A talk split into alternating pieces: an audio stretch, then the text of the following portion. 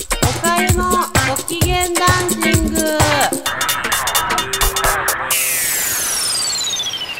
皆さんこんにちはおかゆですえーっとこのラジオを録音してるのは実は9月1日以降なんですけどついにですね、ついにじゃないんだけど、おかゆの中ではついにの、あの、スラムダンクを全部読んだよっていう話を今日したいなと思います。で、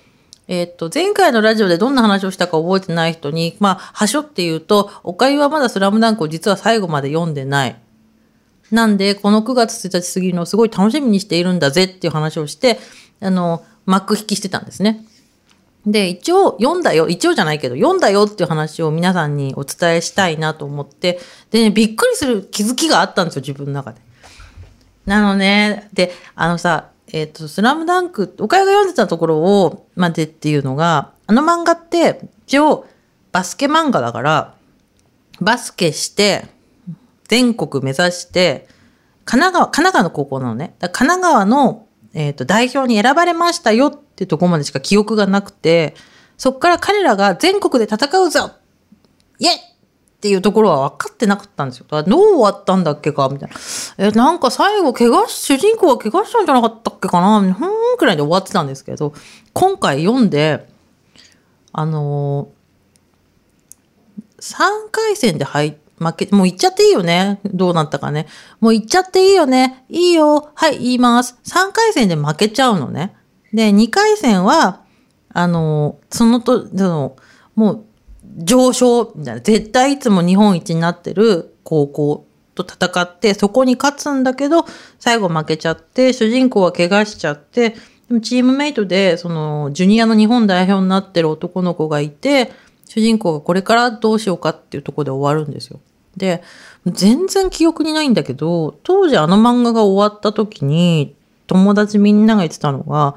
これで終わりって。ある種伏線回収を全部せずに終わっ、全部の伏線を少しずつ引くじゃないですか、物語って。その伏線がまだちょっと残ってる状態で、みんなは読んでる方は、多分私とそれ読んでないから分かんないんだけど、その、こっから来年があるって思って多分読んでたんだと思うけど、来年はあの物物語の中ではないんですよ。でね、おかゆはね、まあそんなの全然関係なく普通に、あの、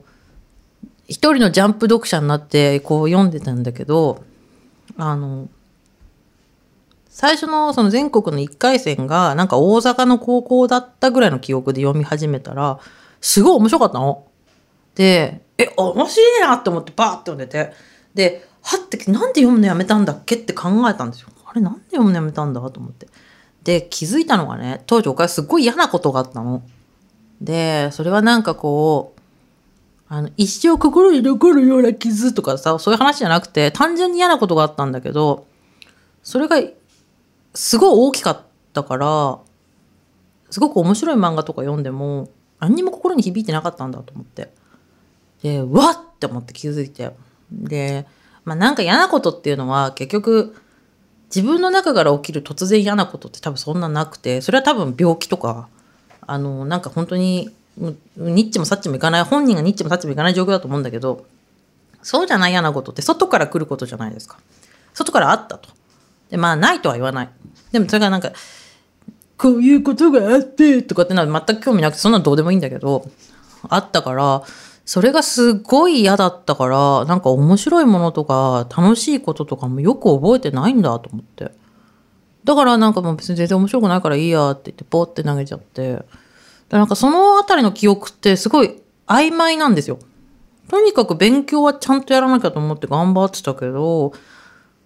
その時っていうのが、なんか全体的にぼんやりしてるんですよね。で、まあそんなの一過性で嫌なことってなんかスッて終わっていくから、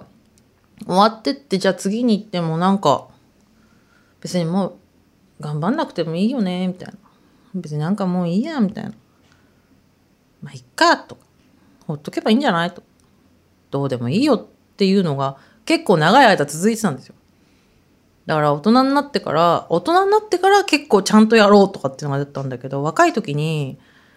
すごい頑張ろうみたいなのがなくて、だからまあその、そこが起因ですっていう気はないんだけど、唐突にパッて読んで、これすごい面白いのになんで私読むのやめたんだと思って、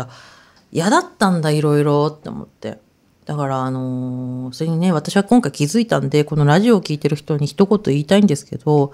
お子さんとか恋人とか旦那さんとか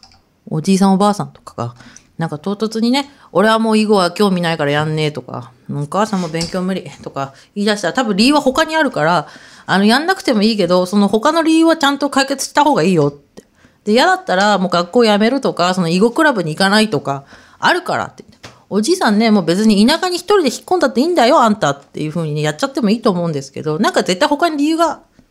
あると思うんだよね病院であ もう余命何年ですとかさみたいなものがどうでもよくなっちゃうこともあるじゃん。って思ったんですね。で、あともう一個は逆にね、なんか若い時に嫌なことあってよかったなと思って。大人になってからすごい嫌なこととかあると結構立ち直れなくなっちゃったりとか、なってるのかなっていう人ってたまにいるじゃないですか。それがないから若い時に、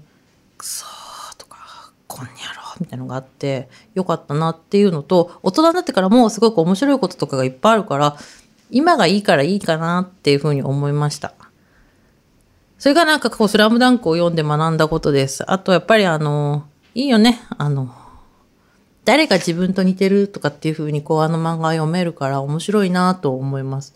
だから作者の人って、漫画家、絵が上手くて、ストーリーテリングがすごく上手い人だなっていうのは当たり前なんですけど、あの、井上先生がね。なんだけど、なんかカウンセラーとかね、そういう仕事にも向いてるんじゃないかなっていうくらい、その、誰かの人生に興味がある人なんだろうなっていうのを、大人になって読んで思いました。だからなんか、去年はドカベン読んで、あの、やっぱドカベンっていいわって思ったんですけど、スラムダンクはなんかこう、手に、もう文通しないって言って、ピッて手紙投げちゃった、その、飛行機が戻ってきたみたいな感じで、あ、こういうことだったんだ、みたいな、うっってならなかったけどね。まあだから、あの、そういうのも大人になるって楽しいなって思った、えー9月の初めでした。防災の日ですね。そんな感じです。えっ、と、今日はこんなところで終わりにしたいので、なんか友達とか本当に、あ、この人どうしちゃったんだろうと思ったら、本当にどうしちゃってる時なので、皆さん気にしてあげてください。では今日はこの辺で。それでは皆さん、さようなら。